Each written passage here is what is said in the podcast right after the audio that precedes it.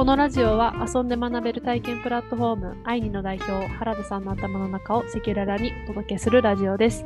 スパイシーな表現があったり、聞き手のことをあえて一切考えずにぶっつけで配信しています。今日はこのままいけばアイニ2倍成長今年いけるかもという話から常にチャンスを探し続けるスタンスが重要というお話人間味あふれるものがこれからの AI 時代では重要なのかもしれない等々をお届けしますそれではどうぞざいますよろしくお願いしますおはようございます。はいお願いしますはい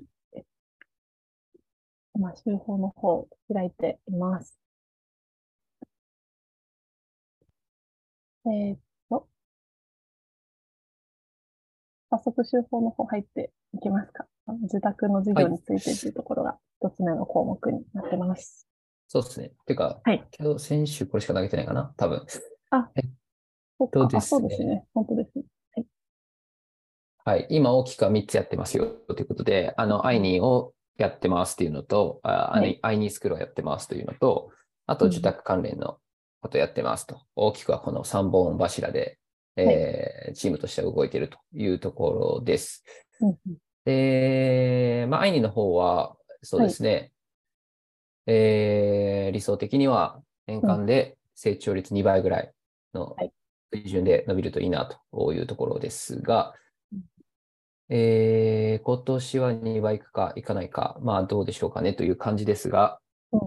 うん、なんか在庫とかそこら辺はずっと言ってる通りで、うん。えっと、2倍ぐらいの在庫になってきてる、たりするんで、はいちょっと順調に、うあの来てるのかなというところです。うんで、えっと、アイニスクールはですね、はい。えーっと、まあ今、あの、直近としては4月末時点で、えーはい。どうなるかな、みたいなところを判断基準にしながら、はい。えーそこに向けて、えーっと、自分たちとして引いている最低ラインというところを超えるかどうかを今見に行ってるという感じで、で、本題の受託なんですけど、はい。うん。はい、今現在も受託はやっていて、3つほどの案件をやっていたりするんですが、はい。えーっとですね、まあ、今後も、あの、やっていく必要があるということで、うんはい。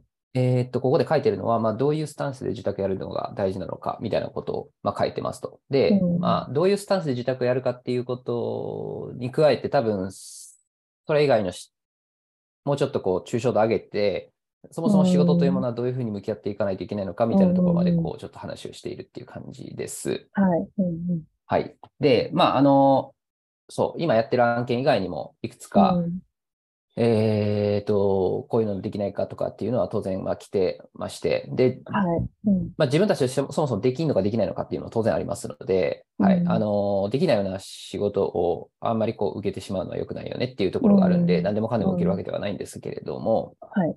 はい。まあ、依頼は来てますと。うんで、えーっと、と、と、と。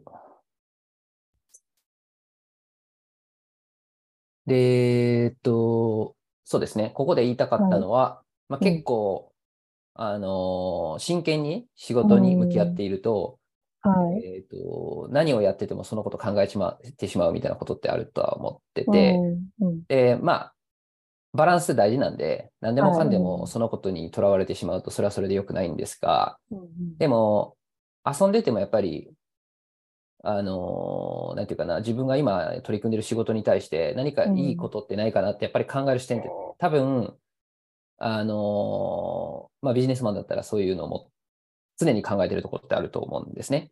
うんだから、飲み会行ってても、はい。サーフィンしてても、うん何をしてても多分そのネタ探しを常にし続けているんだと思うんですよ。うん。まあ、当然自分がや自分がやっているその仕事につながるのか、はたまたはい。全く違うものになるのかわからないけど、うん。なんかおもろいもんないかなみたいなことを考えてるっていう、まあ、そういう感覚ですかね。うん。うん。で、えっと、逆に、その、仕事っていうのが、時間を打ってお金を稼ぐものというような、こなすもの、タスクを消化したらお金が入ってくるものって捉えてる人にとっては、うん。まあ、おそらくサーフィンしてて仕事のことを考えるということはあんまないような気がするんですよ。それは、まあ、もちろん考えることあると思うんですよ。あれやらなあかん、これやらなあかんって。でもそれやらなあかんって考えてるだけであって、あんまり、その、なんていうかな、ビジネスチャンスをどういう捉えるかっていうこととか、日常の中で何が、何かおもろいことないかなって考えるっていう、その視点とはちょっと違ってるかなと思ってて。うん。ううん。ん。ただの、その仕事に追われる人っていうことを言ってるんではないですと。はいうんはい。ので、まあ、無意識にアンテナを張り続けているっていうのは、これ、張り続けるとことが大事なんですけど、もっと大事なことは、うん張り続けること自体が大事なのではなくて、はい。張ってしまっている状態になるんですよねっていうことの方が大事で、うんあ、の、別にアンテナ張ろうなんて意識してないんですよねっていうことですね。えっと、なんか、ソーシャルメディアとかでインフルエンサーになるような人たちって、まあこれよく言うんですけど、彼らって頑張って発信しなかったりするんですよねっていうのってよく言うんで、うん。まあ多分そうなんだと思うんですよ。別に僕、僕全然そういう感じじゃないんで、はい。えっと、僕はその感覚わからないですけど、た多分そういうことなんだろうなっていう話でいくと、うん。例えばツイッターでめっちゃ投稿しまくってる人ってめっちゃ投稿するって頑張ってんじゃなくて、多分息してたら投稿しちゃってるっていう状態だと思ってますと。ではい、頑張って投稿しないと投稿できない人類、あの人種の人と、うん。息してたら投稿してしまっている人たちっていう、この多分2つの人種が存在すると思ってて、はいここには。うんあので、これは別にあの Twitter とか YouTube とかあの TikTok とか何でもそうだと思うんですよ。うん。だから、やらされている感覚じゃなくて、やってしまっているっていう感覚ですと。で、さっき言ったその日常の中で何かビジネスのアイデアないかなとか、チャンスないかなとか、今のものに活かせないかなって、こう張ってる状態っていうのは、息してたら勝手にそうしてしまうという状態であって、頑張ってやるってことじゃないんですよねっていうのがあって、うん。えーっと、そういう状態になることがまず大事だと思ってます。うん。で、えーっと、じゃあそういう状態になるってどうしたらいいんだったっけっていうことなんですけど、うん。それはやっぱりやらされ仕事をしている限りは絶対そんなことにはならない。つまりうん、それに、その仕事に対してどれだけ主体的に取り組めるか、自分のプロジェクトとどれだけ考えられるかうんっ。ていうことにかなりかかっているというふうに思います。うん。うん。はい。ので、えっと、アンテナ張るのが大事だよ、像が言いたいことではなくて、うん。自分のプロジェクトとすることが大事だよということが、まあ、言いたいですし、そうなったらうん息をするようにアンテナを張ることになっちゃいますと。はいで、あの、日常生活に支障出ちゃうぐらいにやっちゃうってことはあったりしますと。はい。はいうんまあ、それはね、ちゃんとバランス取ってくださいっていうのは個人の、あの、に委ねられるものだとは思ってるんですけど、うん。うん。で、えーっと、やっぱり数こなさないと、そもそも成果なんか出ないよね、みたいなところは、まあ普通に、それはそうで、はいまあそれはインフルエンサーだってそうで、彼らがなんでやっぱりそうやってインフルエンサーになれるかっていうのも、やっぱり投稿量がそもそもまず多いよね、みたいな話があって、はい。その投稿量というものを生み出すためのそのモチベーションの源泉となるところが、息してたら勝手にやるっていう状態ってめっちゃ有利なんですよね。うん、みたいな感じで、うん、あの、自分のやっている仕事を自分のプロジェクトと捉えて、別に、あの、お願いされたわけでもないけど、毎日考え続けてしまう状態を作ってるっていうのは、むちゃくちゃ有利な状態なんですよね。うん、ので、えっと、うん。やっぱり仕事で成果出そうと思った時に、頑張ってやらないといけない状態ではなくて、そういう有利な状態に持ち込まないと、まあ、はい。普通にやったら負けますねっていうことですね。うん、うん、はい。で、話戻って、受託の話になってくるんですけど、はい、うん、はい。あの、受託もやっぱり、あの、そういうスタンスで関わる。つまり、やらされているというか、誰かの仕事をやっているという感覚で、つまり主体的ではないような感覚でやっぱりやってしまっていると、はい、うん、あの、多分そんあのいい仕事できないですねと。うん、で、もう一個、受託はすごくいいあのメリットがあって、まあ、うんそもそも根本的に困りごとがあるから、会社は誰かに何かを依頼したいというふうになるわけなので、そこに困りごとは当然あるわけですね。うん、ので、えっと、ダイレクトに自宅をやれるっていうのは、ある意味、その、うん、課題解決をしに行けるわけですよ、その会社の。で、課題のところにビジネスチャンスが基本的には転がってるんで、うん、てかか課題じゃないところにビジネスがそもそもないので、あの、うん、か課題を解決することが仕事なので、はい、うん、だから課題の周辺にしかビジネスチャンスって基本ないんですよねってことを考えると、受託をやらせてもらえるっていうのはすごいいいことだと思ってます。えっ、と、うん。お金をいただいて、しかもそのビジネスチャンスの種になるようなものの周辺でわちゃわちゃやれるっていう、こことになるのでまああれですよ、はい。そその受託でやったやつを転用するようなやつは当然ダメなんですけど、う。んそこからち何かの発見とか抽象度を上げて、あの別のプロジェクトとして取り組むっていうのは別にそれはそれでいいわけですから、はい、うん、はい、あのアンテナ張っとこうねっていう話はそ受託をやりながらもやっぱり必要だということですね。はい。うん。はい。で、ポイントはやっぱり一社の例えばお仕事をいただいているという状態から、もしかしてこれって、それ以外にも100社、1000社も同じような課題って抱えてるんじゃないかなってこう思った時がパ多分ビジネスチャンスだと思うんですよね。はい。ううん、なので、えっと、1社だけにとどまれば、まあ、大したことないよねっていう話で終わっちゃうんですけど、それが100社、うん1000社になっていくっていうことが、につながるようなものの種が見つかれば、すごいことになると思います。うんはい。ので、えっと、やっぱり自宅をやる人のマインドセットとしては、そういうのないかなって、やっぱり、あの取り組むってことですね。はい。で、それ、そういうのないかなって取り組むのは、もうずっとずっと言ってますけど、アンテナ張るってこと。で、アンテナ張るためには、これは俺のプロジェクトだって思うこと、人の仕事やってるってことに、と捉えないこととが、まあ、やっぱりいつでも大事なんだろうなということで、うん、はい。受託でもそうだし、社内の普通の仕事でもそうだし、どんな時でも自分のプロジェクト、自分の仕事だと捉えてやりましょうとうんうんうん。いう感じのことをはい。書きました。うんうん。ということで、そういうスタンスを持って受託ガンガンやるぞって言ってます。あうんの、うんうんちょっと、あの、しっかりとね、あの、収益、ライスワーク、ちょっと大事なんで、はいうん。あの、今はそっちもやりながら、で、そうですね愛にも、あの、伸ばしていこううん、というような感じで引き続きやれたらなというふうには思っては、まあ、おります。うんで、これちょっと受託側がね、しっかり立ち上がってこないとなかなか厳しい状態であるので、そうですよね。はい。うん。ありがとうございます。今週は週報は、この自宅の話だけでしたね。はい。ありがとうございます。なんかじゃあ、他に、週報に書いてないことでも、あなたの方で話してみたいこととか、気になってることとか、雑談スタートでも大丈夫です。なんかあれば聞いてみたいです。そうですね。うん。雑談、雑談。雑談、雑談、なんかあるかな。うん。雑談、なんかありますか？ありましたね。なんかおもろい話あったかな。うん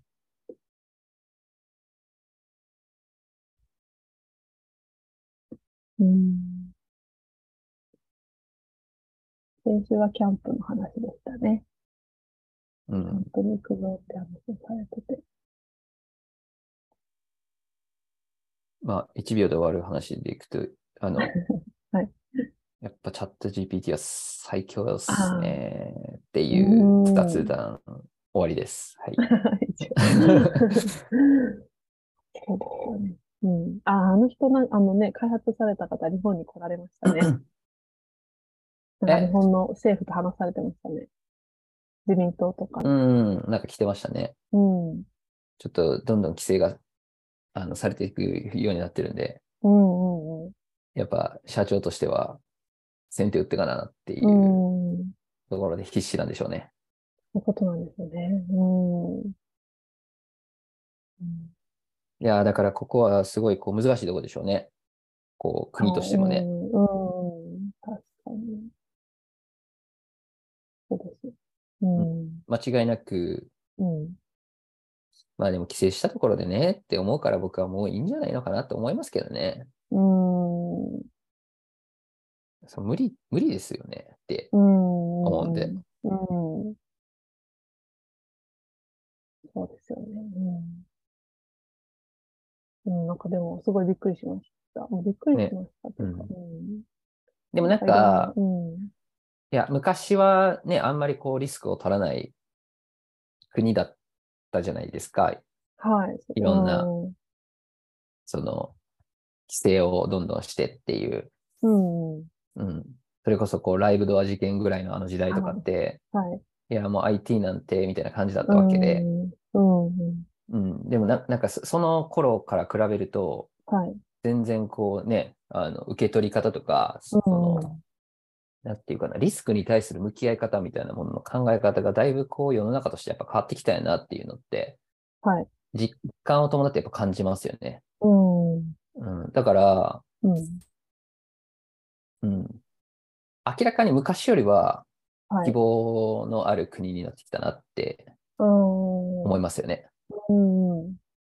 昔よりはね、ちょっと遅すぎですけどねっていうのはちょっとありますけど、うん。まあでもいつでもね、こういうあの変化の多い時代ってひっくり返せるので、うん。やっぱりマインドセットを変えた瞬間に、はい、あの、そんなに手遅れっていうこともないんじゃないかなっていう気はしますよね。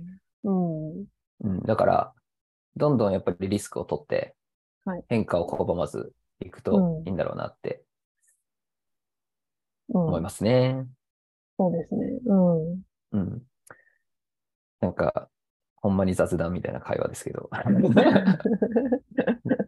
知 知らんけど、みたいな。うん。そう。まあ、正直そんな日本とかそんなでっかい話だって、知らんけどでしか終わらないんで、あ、す、あの、うん。知らんけどで終わっちゃうんで、うん。会話しても何の意味もないんですが。まあでもなんうか、んその、うん。いや、それつながりでちょっと話を発展させないとネタがなくなるんでっていうので、結局、じゃあ自分たちはっていう話にまあなるじゃないですか。うんはいで、そう、自分たちでチャット GPT 使って何するみたいな話とかはまあ当然、まあそれはそれで大事だよなって話でもあるんですけど、うん。うん。もう一個が個人としてどう生きていくって話も大事ですよねと。うん。企業としてどうなのか、は組織としてどうなのかっていうのとね。うん。うん、だからこ、その個人としてって言ってるのは人は間いとしてですよね。つまり、人間としてはい。どう生きていくのかっていううん。話で、はい。ちょっと今までのね、仕事のあり方って結構こうロボット的だったな、みたいな話でやったりするけど、うん。うん、なんかロボット的な部分は全部ロボットがやってくれるようになるわけでっていうのが本当にこうスピード感を持って今で、あの、いつか来るよねって言ってたやつが来たわけですよね、とはい。うんいうところでいくと、いよいよなんかこうロボットじゃない仕事をみんなしなあかんよねってこうなってきたわけで、うん。うん。うん、という意味でのその個人うんとしてのね、関わり方って何なんだろうかって。はい。例えばですけど、最近コーチングが盛り上がったりとかしてるのも世の中として、うんこれはファンファンさんがやってるから、あえて喋ってますけど、あのはい。コーチングって、あの、多分、ちょっとよく、あの、なんていうかな、その、AI チャットとかで、あの、LINE でやるやつとかも、ああ、はい。うんコーチっぽい動きするじゃないですか。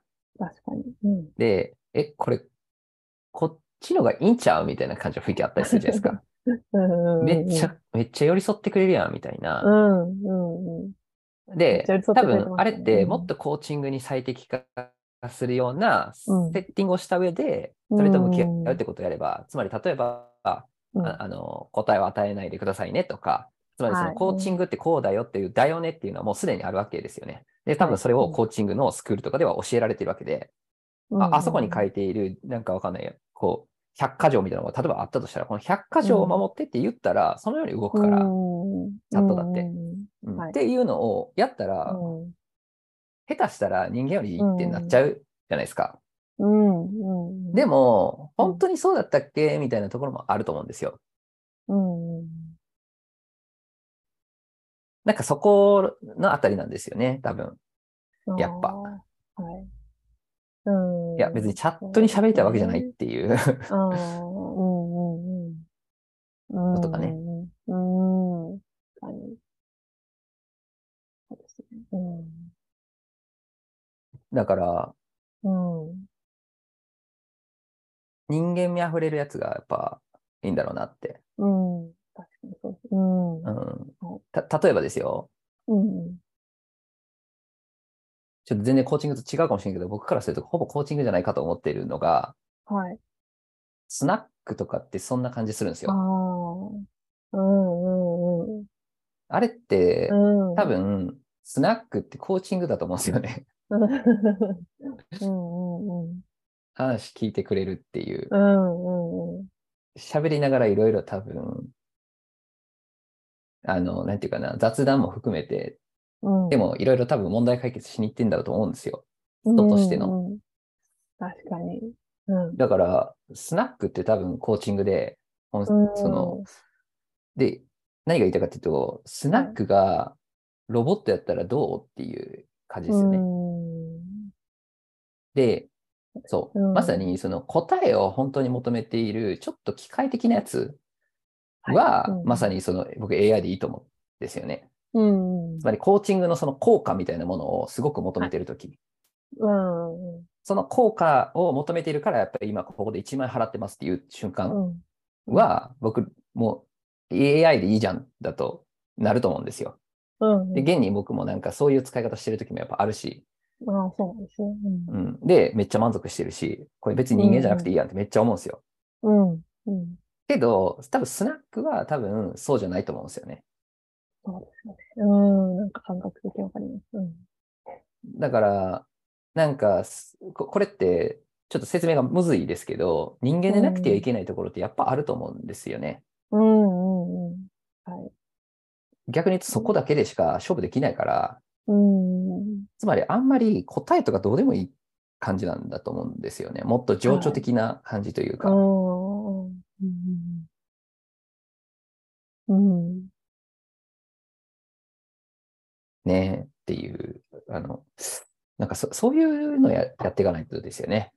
本質的には、そのチャットうん GPT 使ってどうたらこうたらやるとか、やらないとかじゃなくて、まあ、つまり、はいあと企業がどうそれに向き合うかっていうのは、やっぱり問題解決に向か向き合うべきだと思うんで、うん。企業として、例えばコーチング1個テーマにとったら、こ企業として取り組むべきそのコーチングっていうのは、やっぱり問題解決しに行くっていうか、その、なんていうかな、も問題っていう言い方されるな、課題解決というか、課題があるから何かお金をいただいて何かをするわけですから、はい。うん、そのか課題解決をするっていうことにフォーカスして、それに合理的に向かったら絶対 AI になっていくっていうのが多分うん。企業のやることだと思うんで、企業はどんどんそのうん AI に向かっていくのはもう間違いないだろう。はい。でもこ個人として、人間としてうん。うん。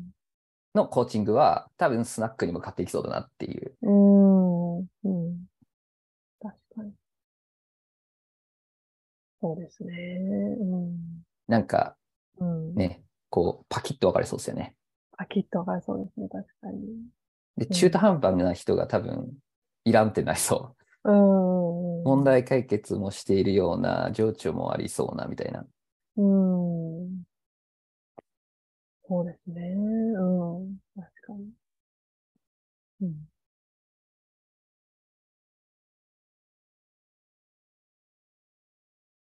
そんなんはどうでもよかったですか？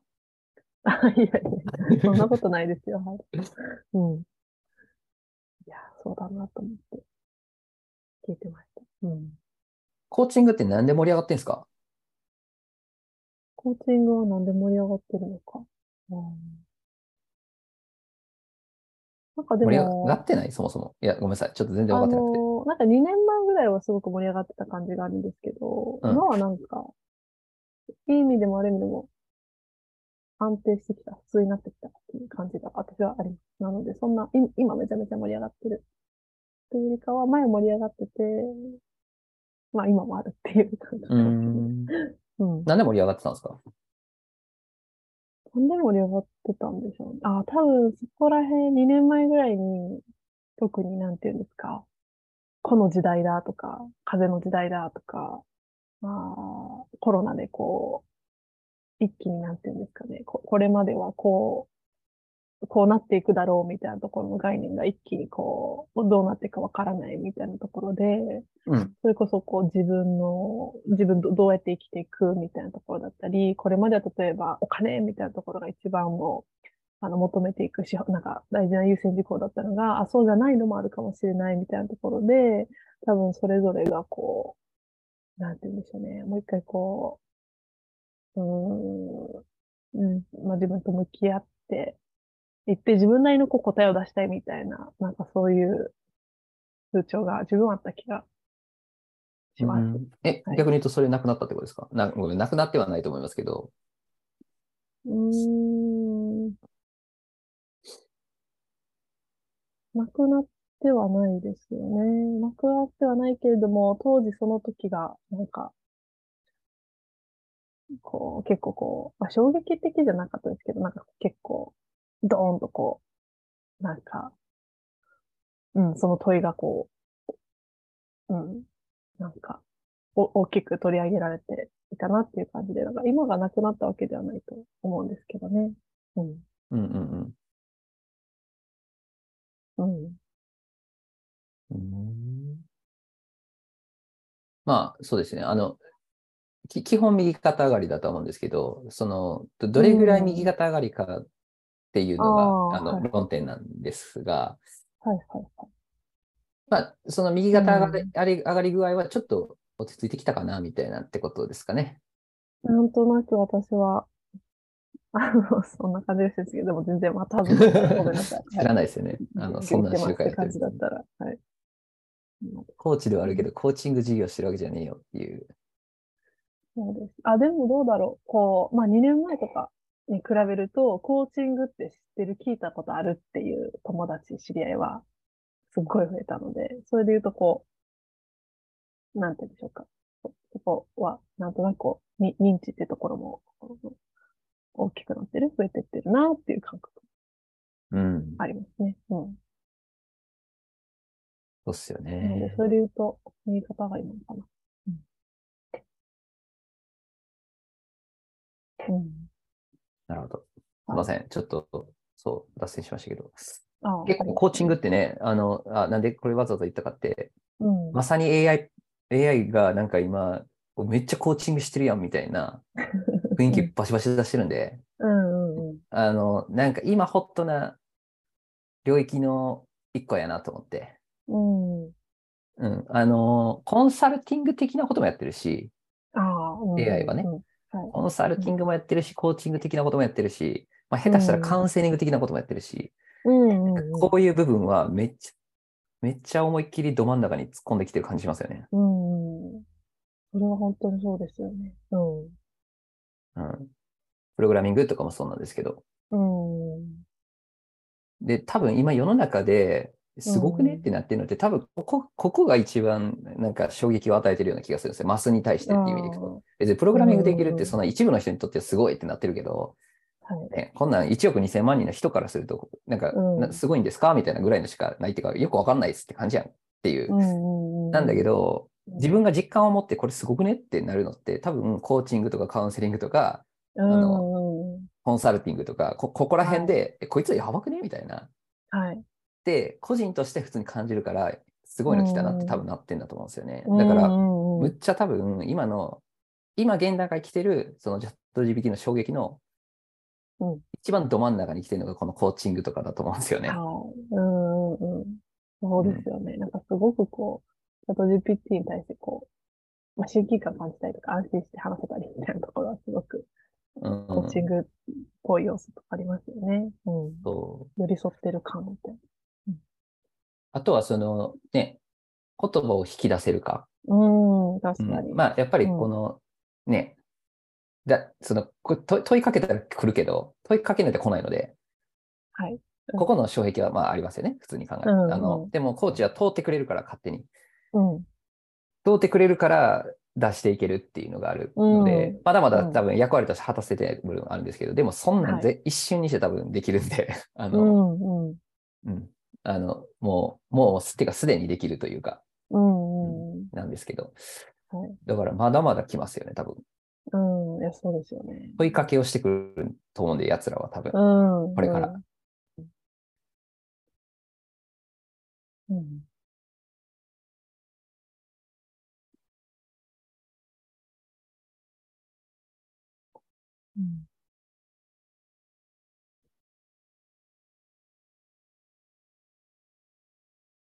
んな感じにしときましょうっていう、チャット GPT 関連は。はい。うんあとは何かあったかな？うん。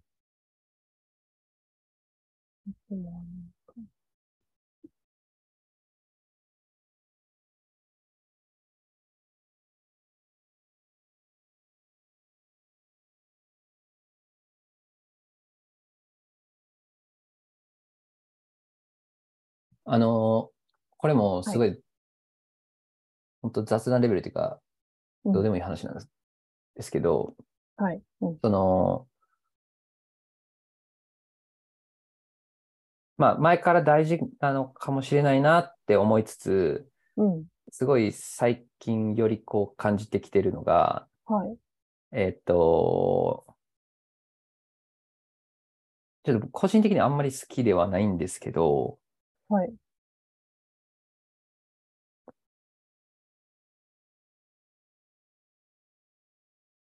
うんと、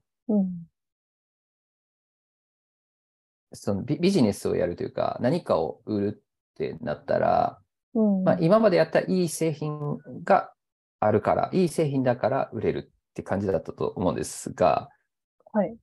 どんどんやっぱも、ますます、うん。この人の作ったやつだから買うになっていくんやろなってやっぱ思ってきて、うん。うん。うんはい。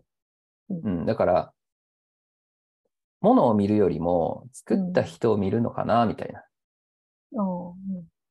で、それの一番こう分かりやすく来てるのは、そのインフルエンサーが何かを物を売るっていう D2C だと思うんですよ。うん。はい。よくわからない企業から何かを買うよりも、うん。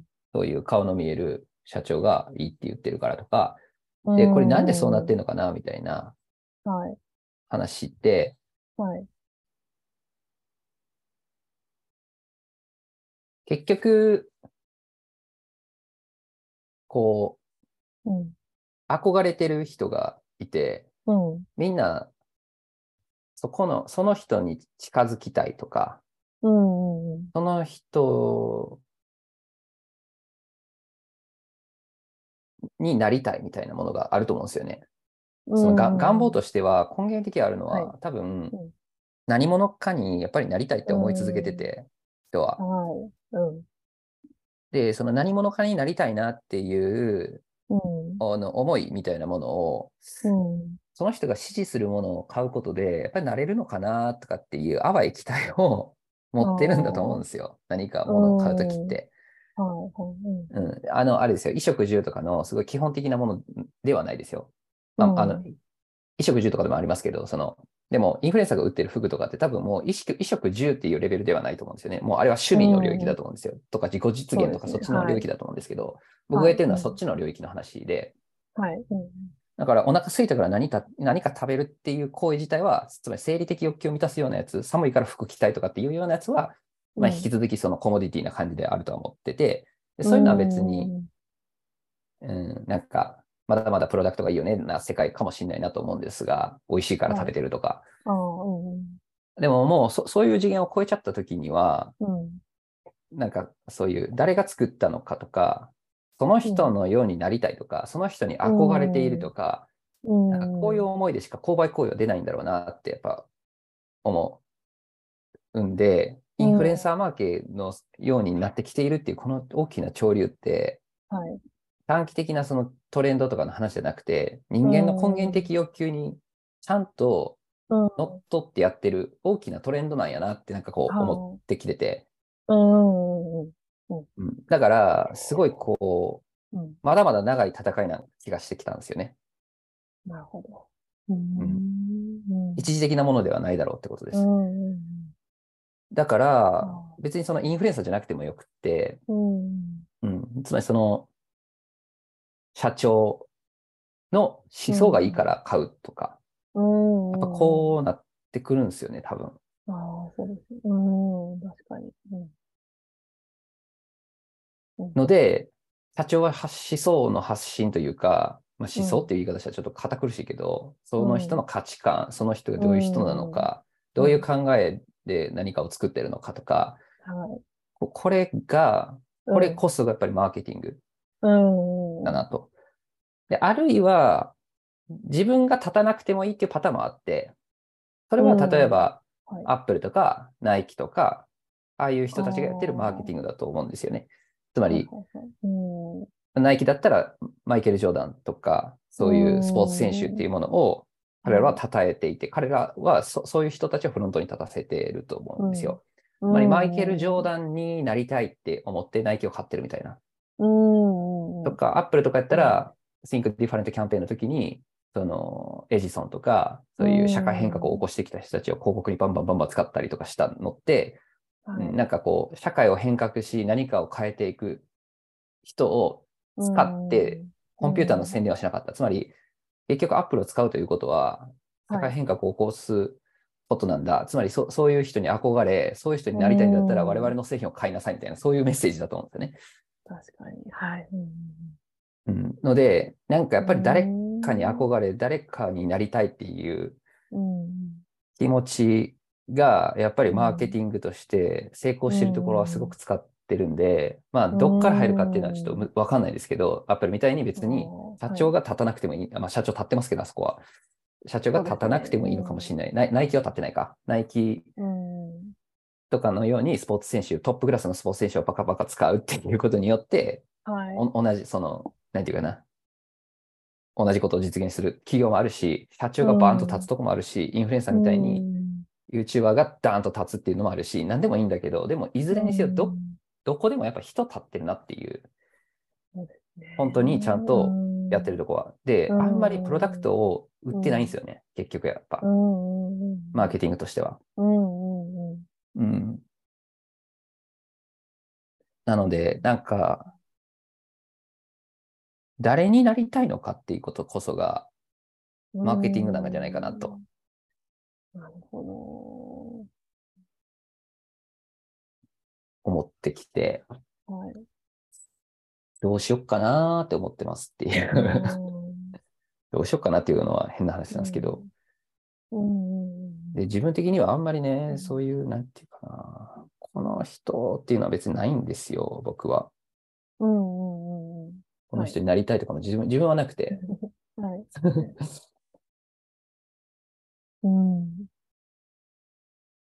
うんですね。うん。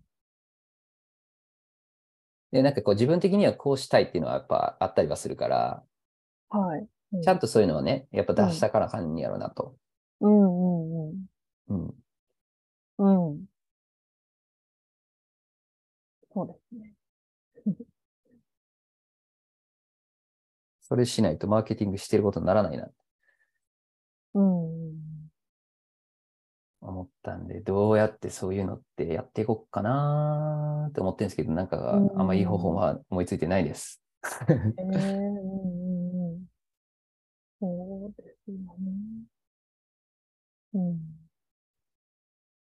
うん。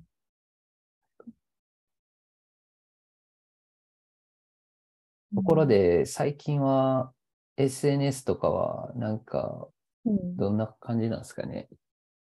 面白いのとか新しいの出てきてるんですかね？あ、ツイッターとかアインスタ以外にって感じですか？うん。なんかそういうので新しいの出てきてるのかとか、はい。はたまた、まあ、ツイッターとかはもう買収されてバカバカ変わっていってますから、ああ、めっちゃ変わっててますよね。だから、まあ、あれ、れ自体がもう新しいサービスのように変わりつつあるとは思うんですけど、だだからこそ面白いみたいなところも出てくる可能性もあるし、まあ、もしかしたら潰れていくかもしれないし、わかんないですけど、ど。うん。そうですね。いや、でも私も基本ツイッター、インスタ、フェイスブックぐらいなので、それ以上は全然最近は見てないかもです。うん。ね、はい。ちょっと今の若い子が何を見てるのかでしょうね。うん。TikTok なのかな？やっぱ。そうです。妹ちょうど今大学1年生なんですけど、もう TikTok ばかりですね。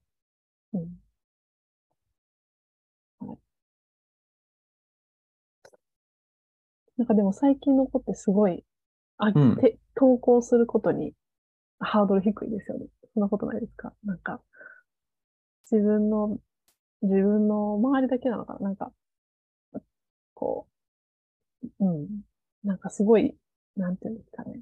妹含め、結構すぐにみんな自分の顔の動画とかでも、ダンスしてるのでも、こう、投稿することへのハードルがすごく低いなと思って見てます。はいはいはい。うんああ。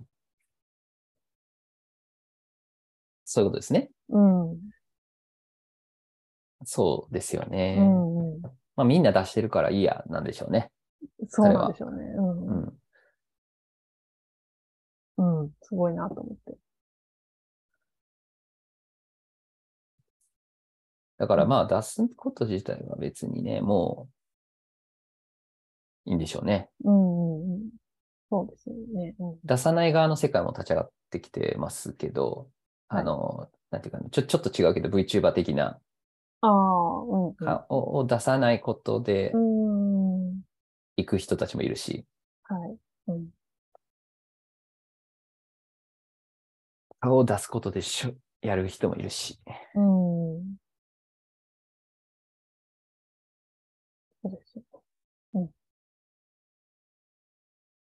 なるほどね。うん。まあでも顔出すってやっぱり大事ですよね。うんあの、さっき、さっきの話でいくと、はいあのうん。顔を出してないとやっぱり伝わり方全然違うんでね。うんうん同じこと言ってても、どういう人が言ってるのかってうん。うん。いうだけでも全然違いますよね。そうですよね。どういうか、どんな表情で言ってるのかとか、なんか、うん怒りながら言ってんのか、笑いながら言ってんのかとか、もうこれだけでも全然こう伝わるメッセージって変わるし、うんうん。そうそうそう。だから、うんやっぱだからか顔出してるのはやっぱり情報量多いのは間違いないですよね。本当そう思います。うんだからじょ情報に価値がある。え情報っていうかその、なんかただ問題解決してるだけだったりすると別にもう本当声だけでいいと思うんですよね。てか、もっと言うとテキストだけでもいいっていう。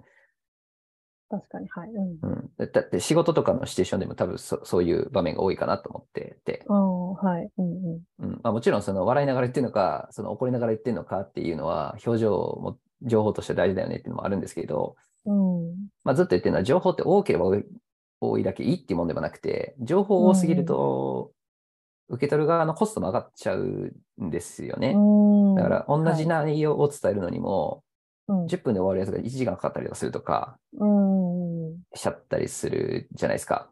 はい。うん。だから、課題解決をしようっていう目的意識でのコミュニケーションは僕は限りなくその情報量っていうのは落とした方がいいと思ってる派で、うんの方が絶対効率は上がるんですよね。はい課題解決をしないといけない場面は。で、そうんの一番、一番あるのはやっぱ仕事のシチュエーションだと思ってますと。仕事はやっぱり仕事、うん何かの課題解決をする時間なので。はいうーんので、なるべく情報を落とした方がいいな派で、で、うん遊びのシチュエーションはもう、うんね、課題解決をする時間ではないので、はい。ってなってくると、ちょっとでもそのコミュニケーションのところに情報をいっぱい載せた方がうん。いいですよね。うんうんうん。そうですね。うん。うん。確かに。うん。だからそういう場面は絶対、あの、顔は出した方がうんいいんだと思いますが。うんうん。うん。そうですね。確かに。さっきのちょっとマーケティングの話と戻ると、はい。そその、やっぱり、ま、その、誰になりたいのかっていうことのメッセージみたいな話は、はい間違いなく顔を出した方がいいですよね。うん。そうですね。ううん。うん。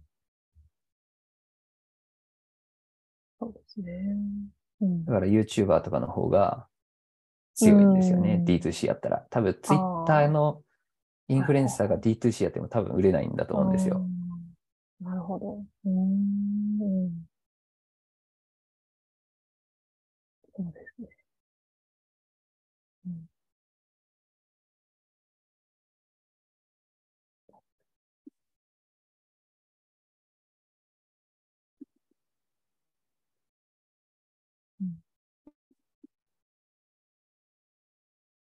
はい。ありがとうございます。今日はこれぐらいにしときましょうか。はい、わかりました。ありがとうございました。はーい。はい。じゃあまた来週もお願いします。はい。ありがとうございました。お疲れ様です。失礼します。